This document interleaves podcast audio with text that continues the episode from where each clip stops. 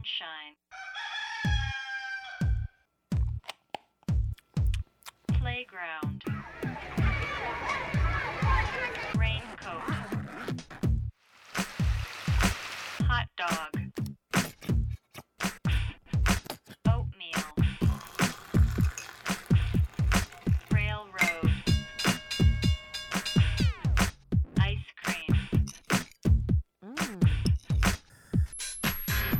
A B A B C A B C Darian。欢迎大家来到初学者电台，这是一档由 ABC 艺术书展创办的播客节目。我们帮助大家从头开始做一件事儿，也鼓励大家在任何感兴趣的领域开始你自己的研究和实践。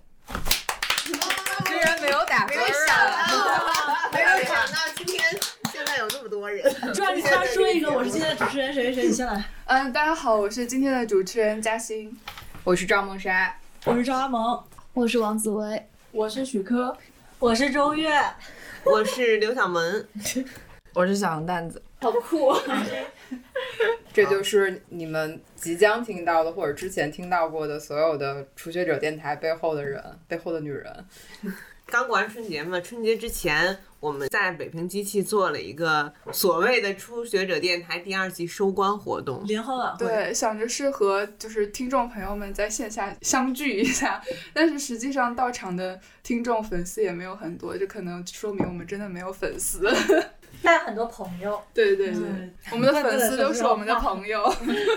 刚才说话的是刘晓萌。如果有人真的听过我们的第一季的话，她其实是我们最早出现的主持人之一。但因为当时她人还在海外，然后她当时的海外连线出了特别多的状况，以至于我们放弃了那个主持人。现在你已经回到北京来了，所以我还挺期待你参加很多第三季的。对，但其实我做了一共三期节目吧。第一期是咱们做过那个同人文的那一期，对对对第二期是我和蛋蛋录的户外，然后第三期是跟周月录的欧洲艺术书展。这三期其实全部都是连线，就是都是那种跨国连线。所以你还没有体会过线下录音的感受，就今是吧？天这样，就可以面对面看着嘉宾的眼睛问他对问题。对对。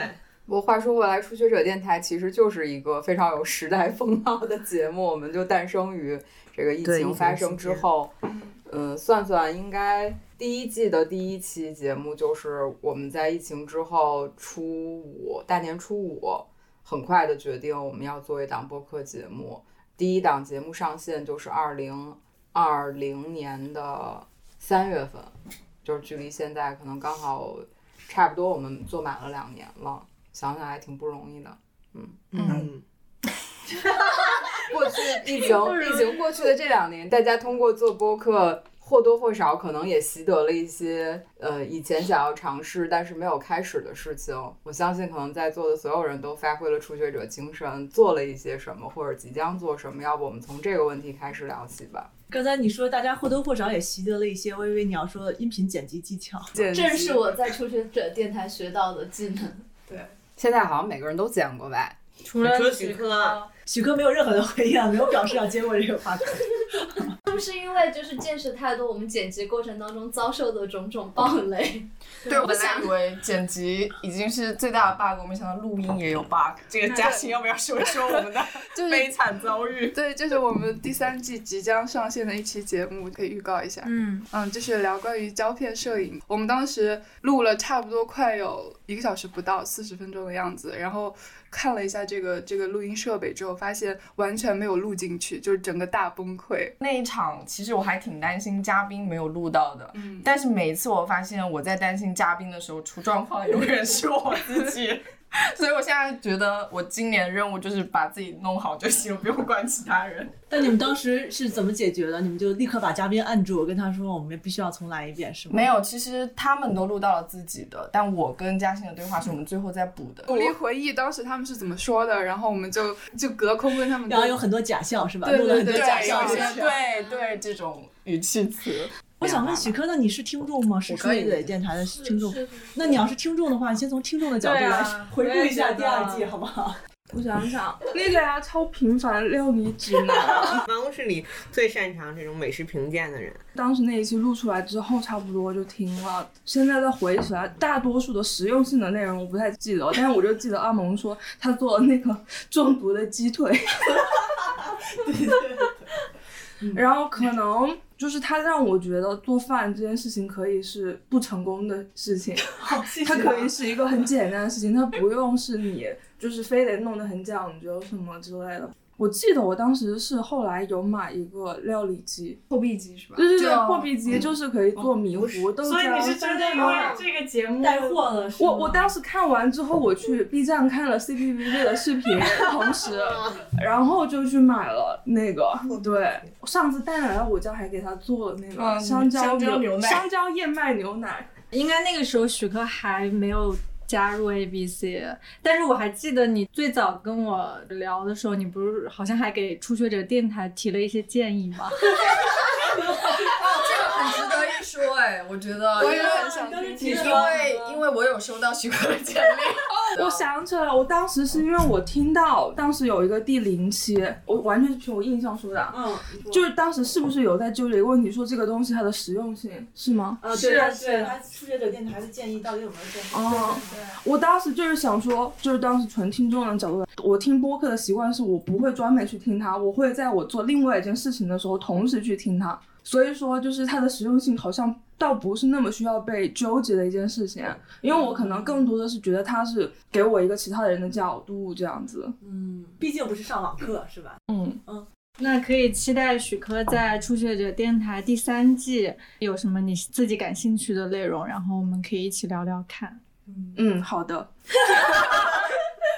还有提名一下第二季我们最喜欢的节目。我先说吧，我其实是对神秘学这一期印象很深，就是做初学者电台，我觉得它既像我的工作，也像我的乐趣吧。就是在所有的播客里面，我收听量最高的其实是我们自己的节目。我没有真的特别把它当成一份工作。我记得在家里面收听神秘学那期，我正好是一个人做饭，后面我好像就是饭没有做完，我就一直把这的评价对我就是一直在听这期节目，甚至有有的部分我没有听得特别清楚，我还倒回去再听了。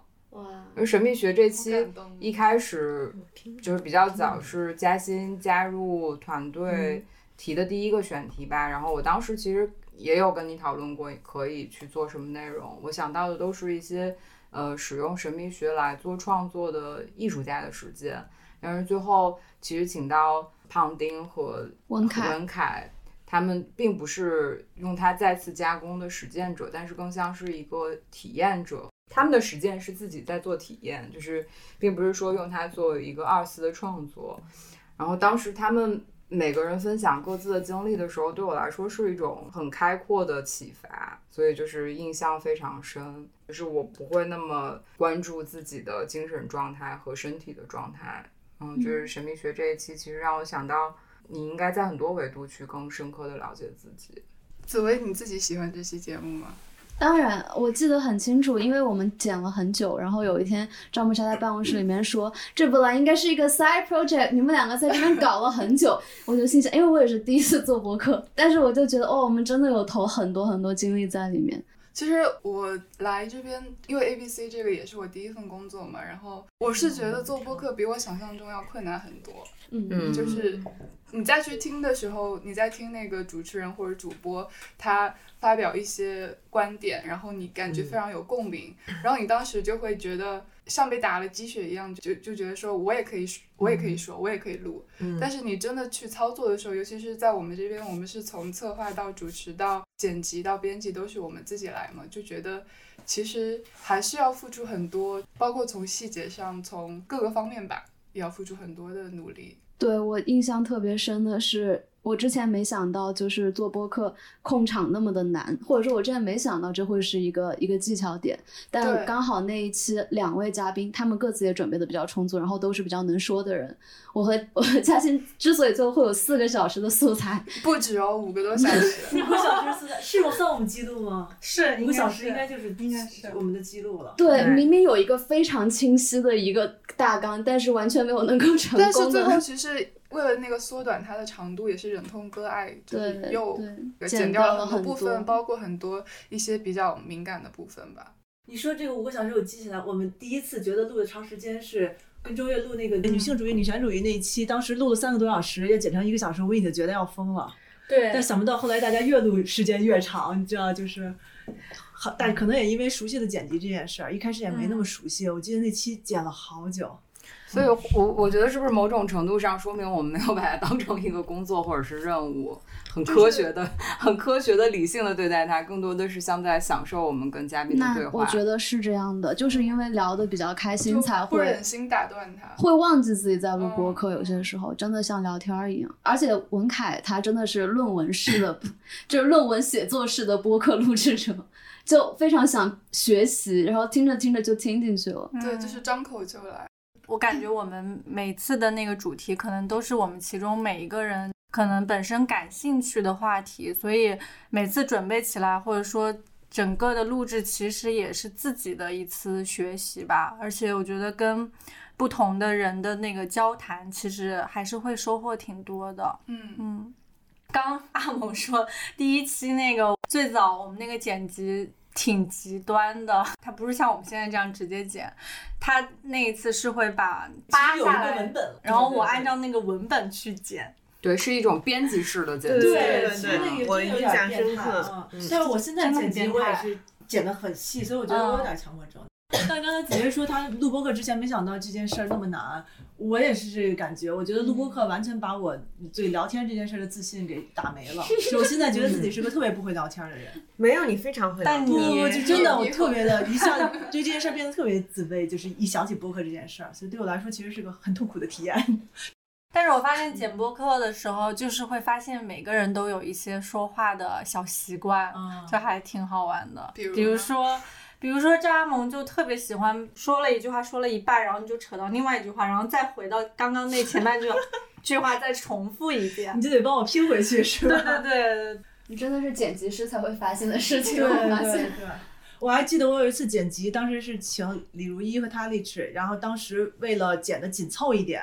然后因为他们聊的东西很多，我就把每个人的气口都剪掉了。然后当时是已经上传了，评论里说这个节奏太紧，但是问题是我把气口又都剪回去了，对对对，然后又重新上传了一次。我觉得当时李如意就说这就像是你已经把一头猪变成了肉馅儿，你又把它倒着卷回去变成了一头猪，就是真的干了这样的事儿，挺变态。可能因为我们本身是文字编辑出身吧，就是大家的那种对于一个素材的理解会非常不一样，不太是从声音的角度，而真的是说我们要把这个内容给到听众或者是读者，他能吸收到什么。我们是非常想要节省大家时间，然后在这种细节上面抠得很死。反正我剪的时候，我是会把然后剪掉的。我觉得我们没有办法达到专业播音主持的这种呃素质。所以我们日常的口癖，我觉得是在浪费听众的时间。我觉得能让它精简就去掉，会剪掉。我自己听也会不舒服。嗯，我一直想怎么才能把后期的东西做的稍微简单一点，让让前期的聊天变得更自然，而不是说我们那么看重后期剪辑这件事情。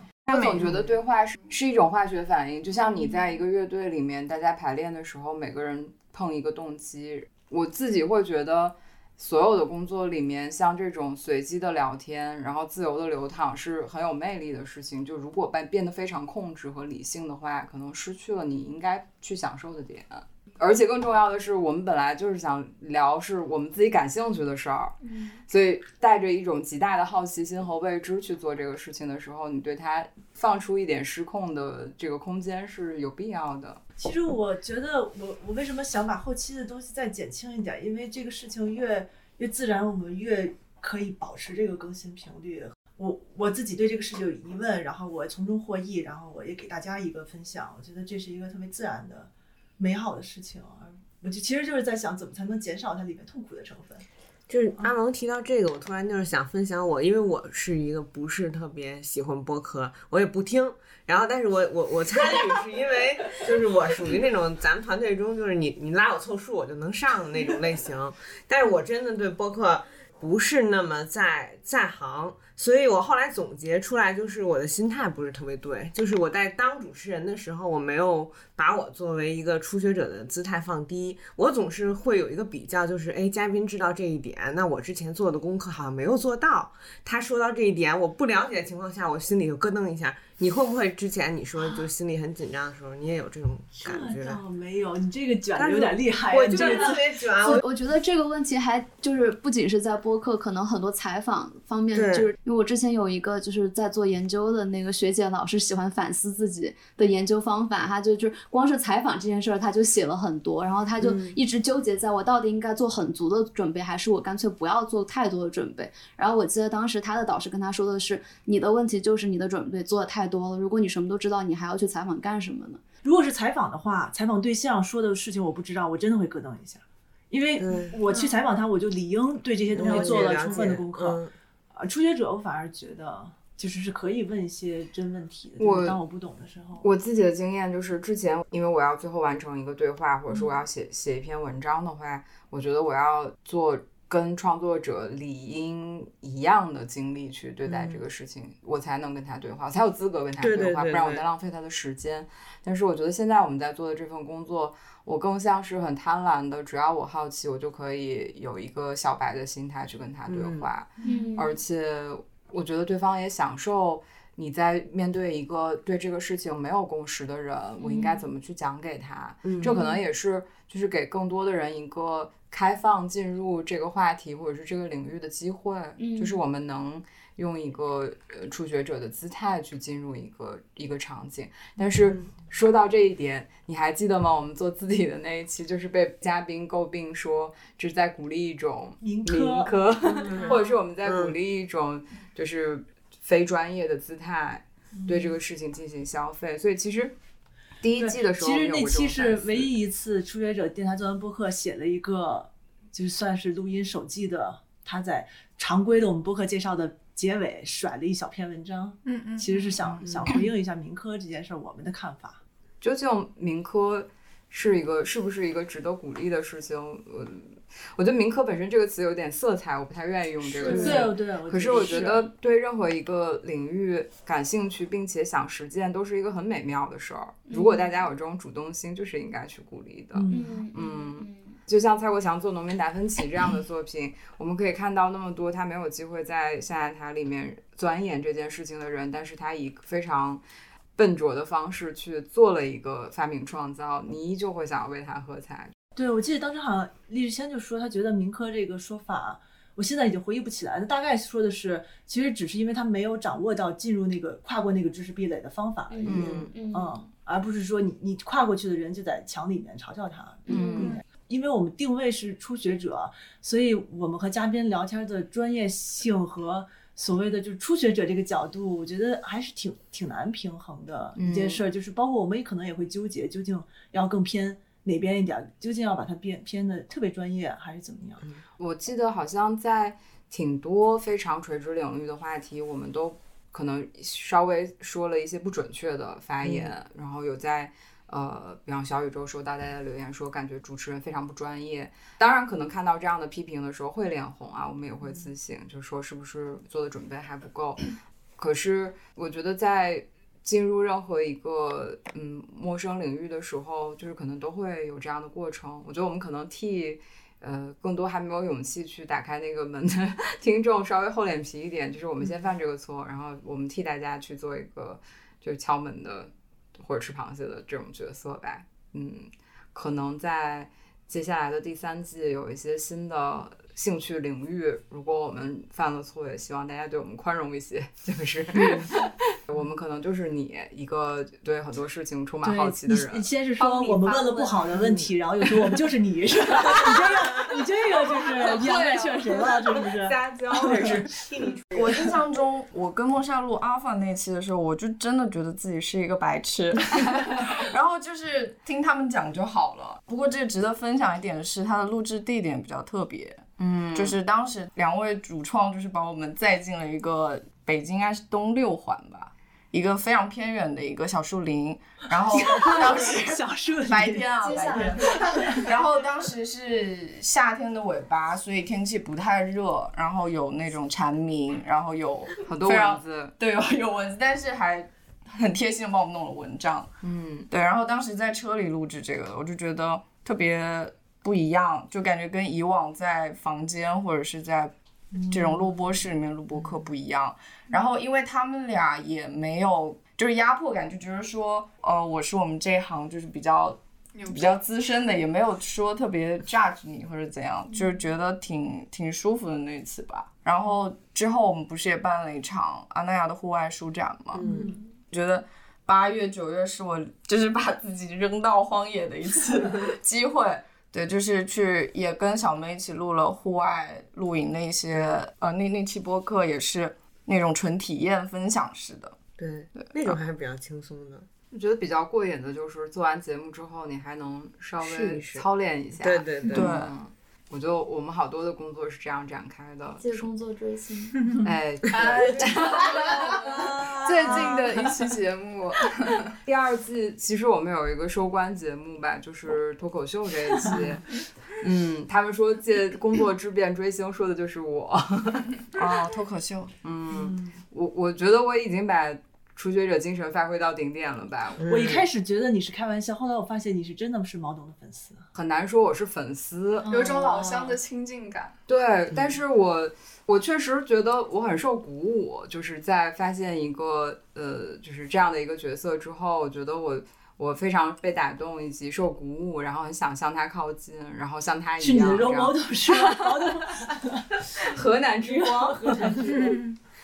嗯，但脱口秀这件事情，呃，从录完音之后，我我申请参加了一次开放麦。对啊，我觉得真的这个事情真的让嗯我意识到，任何一行都不是那么简单的事情。我自己从小到大，我都觉得自己是一个幽默的人，嗯，就是但是幽默可能曾经是我的武装，或者是幽默是我一种与人为善的方式。就是一般胖妞就是从小都会自己开自己的玩笑、自嘲啊，然后让大家觉得你是一个很很可爱、很值得亲近的对象。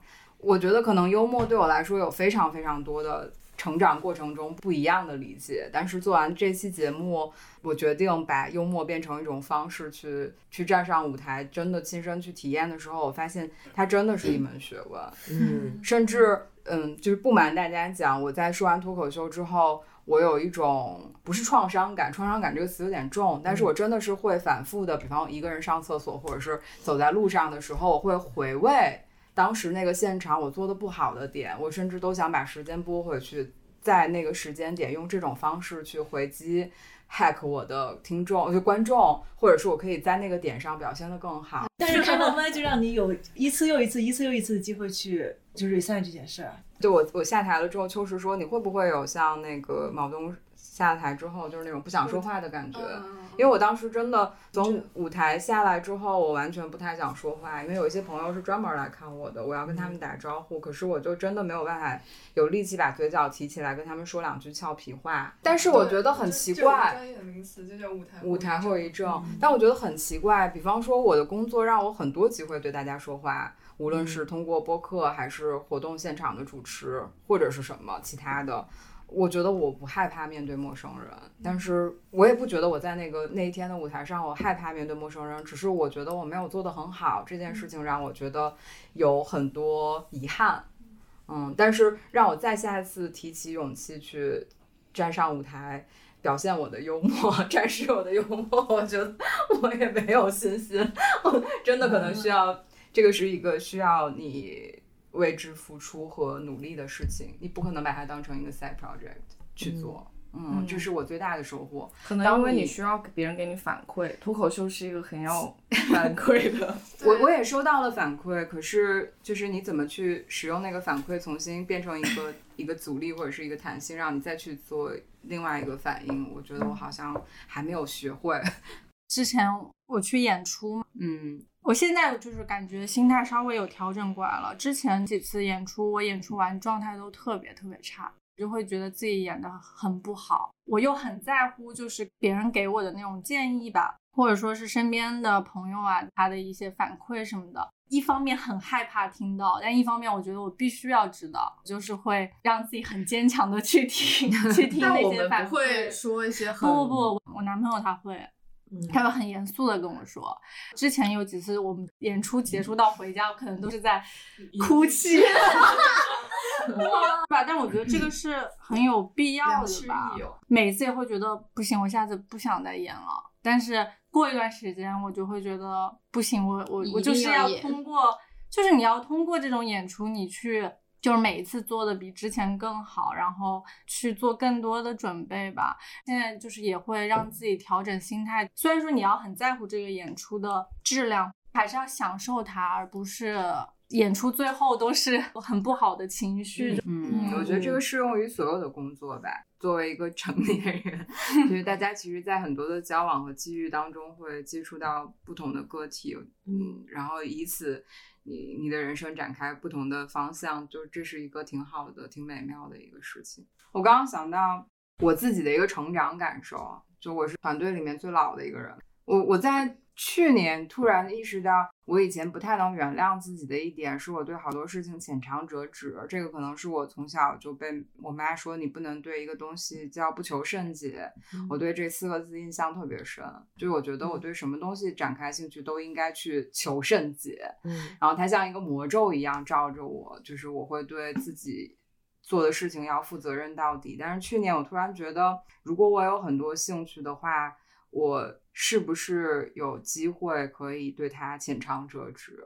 我可以给你分享一个原谅自己的方法，就是我一直说服自己的，就是你要把一生的时间，就是我会觉得我我还有一生的时间都可以做这个事情，所以。就是可能我这段时间只能做到这个地步，但我觉得没关系，我还有很长的时间来做。对，心态好。我跟你完全是反的，我就是觉得我自己活不长了。我现在赶紧做。这个真的就是完全两种不同的心态。我记得看十三幺那个什么许志远采访罗永浩吧，他说我到了四十岁的那一天起，我就想从今天开始，我的人生是倒着数的了。嗯。哎，我觉得周越说的这个，你记不记得？因为我和赵本山之前我们俩参加了吴奇的那个，嗯，他那个聊天。了也不算播客了。嗯，当时我们俩都提到特别羡慕周越的状态，就是他愿意从从头开始学一件事儿，他喜欢音乐，他现在有一个新的身份。刚才他回答了他为什么是这样。嗯嗯，我自己就是后面和解这个问题是，跟刚刚周越讲的差不多，就是你把你的生命的尺度看拉大一些去看一个问题。我的方式是，你的人生可以是体验式的。就是这个是我自己的理解，就是你要体验这个事情，它可以不是深挖进去、钻进去。我之前比方说我们玩过乐队，我觉得这个事情浅尝辄止，觉得很不好。我觉得我怎么能这样对乐队这件事儿呢？但是后面我觉得这是一个让我觉得很骄傲的体验。嗯，我也可以在 未来的某一个人生阶段可能会再玩起来。对啊，所以我觉得没关系。我想到我和周月还有那个嘉欣，我们上舞蹈体验课接舞，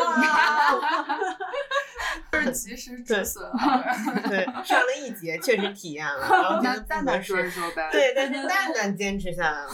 虽然大大刚刚自己说，就是感觉自己活不长，对很多事情要抓紧去做，很抓紧，然后说干就干，把自己的爱好、兴趣爱好坚持下来的人，快来说说你这一两年。啊，我没什么可说，因为我常常会觉得自己活不长，就是我每天晚上睡前都会想。对，我有一次，我有一次看到蛋蛋电脑屏幕屏保，是快乐的时间不多了。就是我总是提醒自己，快点，快点，快点做。就是如果今天有时间，今天就不要浪费。说实话，其实做到第三季，有时候会担心选题被做完了。曾经啊，第二季的时候有点担心，会翻第一季想做没做完的，再找吧找吧，然后把它填上。但是做第三季的时候，我自己还挺有信心可以做更多选题的，包括现在已经有一些想法了。嗯，而且不是我们想说可以把之前的一些选题再深入的，嗯，进阶者。对对，就希望可能这个节目，无论是做这个节目的人，还是听这个节目的人，都可以有所成长吧。我觉得是一个陪伴型、成长型的节目。嗯，我从第一季的第一集《人造自然》，我学会了种植物。不 错不错。我俩做这期节目的时候，我我发现种植作为一种生活方式，是一个。对大家来说那么相关的一个事情，我我之前没有意识到。我在假期的时候在看一档新的纪录片，叫《绿色星球》，这里也非常推荐大家去看一看。嗯，当然不光是它很高超的拍摄技术、延时摄影，以及拍摄团队深入非常多呃极端的地貌环境去探索自然，它也很好的去告诉大家一个共生的道理。我自己是很从种植这件事情当中受益的，而且我觉得它给你一个更开阔的思想、更广阔的一种去去体验这个世界的方式呗。就是你不要做一个人类中心主义的人，什么事情我们都是从一个人本出发去看待。当你觉得你只是这个生态环境当中的那么小的一环，但是你做的一切决定都会去影响到整个生态系统的时候，你会对做很多事情有不一样的决定。我觉得植物我们肯定会在第二、第三季再去做一期节目的，嗯，虽然可能未必压着春耕的时间点给大家讲吧，但是我自己有一些进阶式的种植体验，然后我也想跟我的花友们就某一个门类的植物种植去深入的探讨，包括可能植物作为一种生活方式，或者是搭上新零售被大家有点儿泛滥式的消费，我们都有一些看法想要分享，嗯，所以大家可以期待一下。嗯，还有就是，我觉得因为我们是一个女性团队，我们有机会去分享一些可能更呃私密的私密的或者呃年轻的时候没有那么多机会去讨论的话题，我们也想再进一步跟大家聊一聊。当时就正好跟小门在聊天，然后小门对这个女性性体验这方面又比较感兴趣，然后就那名字带出来了。然后我们就一拍即合，就是我干脆就做这样一期节目。然后梦珊她最近在学钢管舞嘛，钢管舞其实也是一个非常关注自己身体就是这样的一件事情嘛。这个是伴随着第二季可能自己展开的一个新兴趣吧。我自己可能从小不是一个身材非常标准的女孩儿，嗯，我曾经一度也都觉得还挺自卑的，就是为自己的身材不是一个少女式的身材而 自卑过。但是，呃，我觉得我找到钢管舞这个兴趣爱好，很巧是我听到宝婷的节目《不可理论》，她在节目当中聊到她自己也在学习钢管舞，包括她在钢管舞这个运动或者是体操或者是一个舞蹈当中去获得的一些身体和精神性的体验，我还挺受触动的。后来我也看了一个跟钢管舞有关的纪录片，我决定自己去尝试这件事儿。第一次尝试我就。很直接的一个反馈是，我觉得我天赋异禀啊！我干这个事儿，嗯是的，就是我在身材和身体方面的一些劣势，在钢管舞当中变成了一个优势。比方说，我的腿部肌肉非常发达，它可以帮助我去完成很多呃瘦妞不能做的动作。然后我也在这个空中舞蹈的过程当中，对身体的控制和这种有一点脱脱离地心引力的这个 体验，我感到非常的着迷。嗯，然后另外，因为钢管舞需要你穿的很少，它需要借助你身体的摩擦去完成动作，必须得经历你要在镜子当中或者是在陌生人面前穿的很少这个心理的怎么说呢障碍，对这种耻感的障碍，嗯，这个或多或少都跟我们去接触性、认知性有一点相关，所以我也想顺着我自己的经验，以及我作为一个三十多岁的女性，呃我在年轻。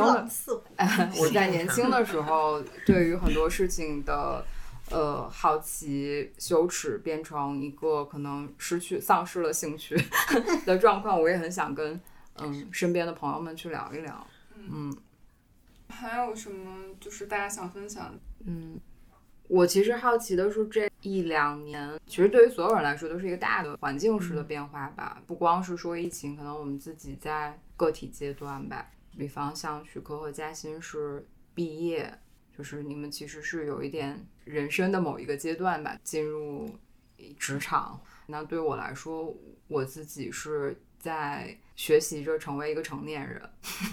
啊，啊，哦，我在学习着成为一个成年人。我觉得我能在蛋蛋身上看到很多他的努力的成长和自己的适应，然后我也能在周月身上看到很多他很很快速的一个成长。我觉得我要学习放松。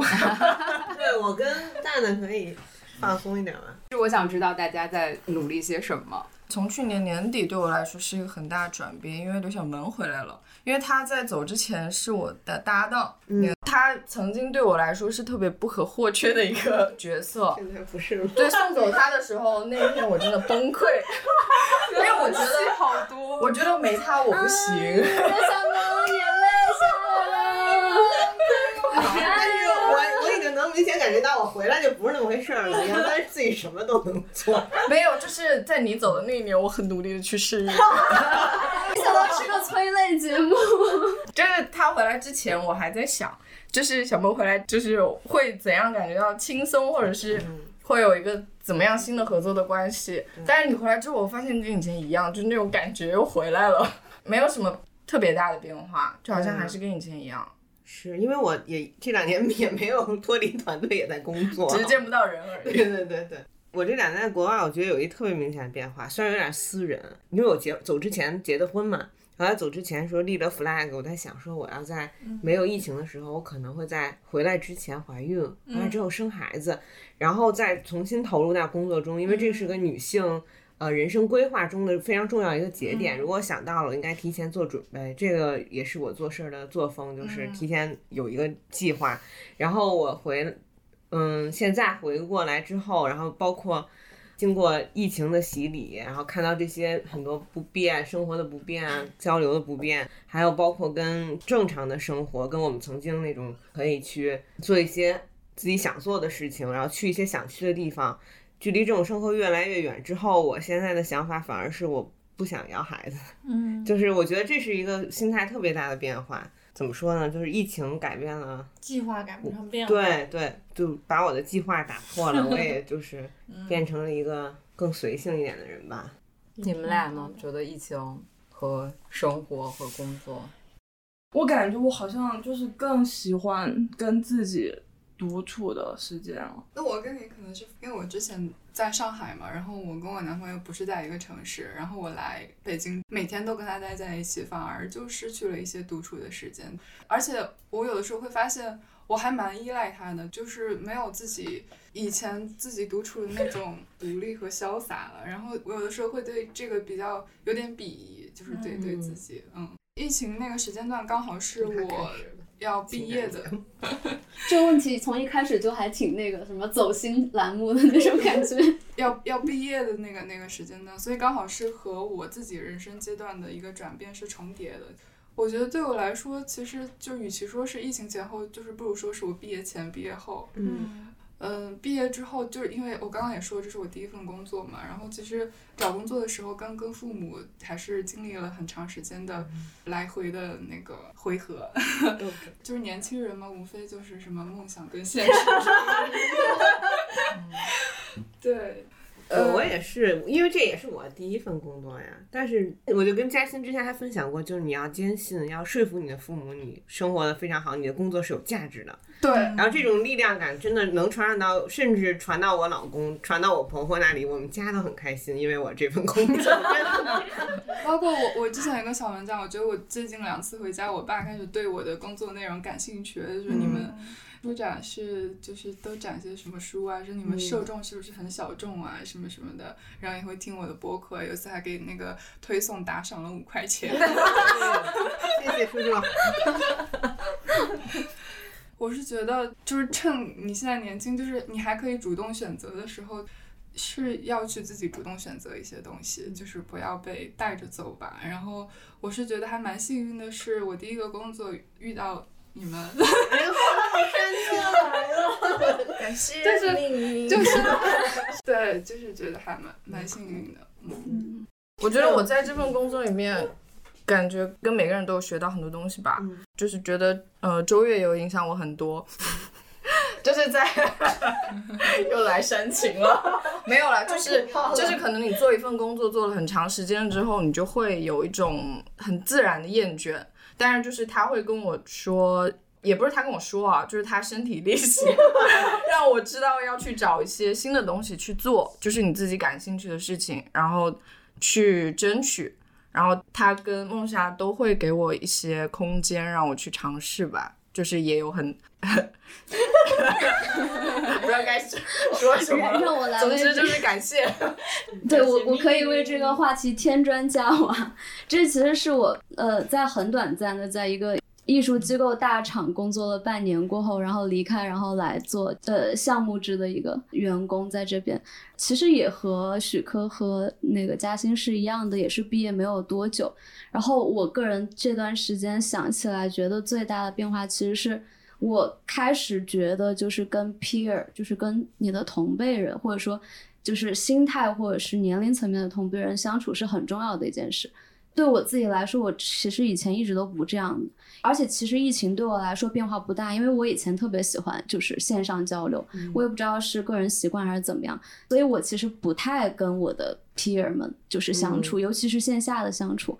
然后后来就是进入工作过后，或多或少因为这个原因，老是跟一些就是所谓的前辈，而且往往年龄大蛮多的，然后我就觉得。呃，在这个过程当中，发现自己其实其实是有些东西是缺失的，所以当时呃离开过后，来了一个可以说和前司完全不同的一个工作环境过后，在这段时间里，我也觉得有找回我我应该呃以前有经历的一些和人相处的那种，因为 A B C 本来是一个我觉得大家都很坦诚和很放开的一个环境，你在这里工作。你会觉得自己被接受，而且大家都不会有那么强的界限感。这个有点让我想起前段时间看到朋友圈说，年轻人还是真的应该在比较年轻的时候和 peer 们相处，先把自己很饱满的自我建立起来，然后再去进入一个可能比较残酷或者是血雨腥风的一个环境。这个会给一个年轻人怎么面对社会和其他人的时候。这种协商的时候，更加知道这个 boundary 这个边界在哪。我就想起来编那个周月的稿子的时候，就是还是说到一个我自己觉得还挺受用的点，就是你在做这样的一个平台的时候，是鼓励更多跟你一样的人一起发声，然后来形成这个 community。当就是共同体这个词是我在曾经嗯在艺术行业工作的时候，对我来说是个词汇，是一个有有一点。抽象的东西，对比较抽象的概念，想象的共同体。但是可能在现在的工作当中，我会觉得它在越来越具象化。就是我们在对一个什么样的人，他可能是一个鼻子眼睛都很清楚的一个人，在跟他去做沟通和交流。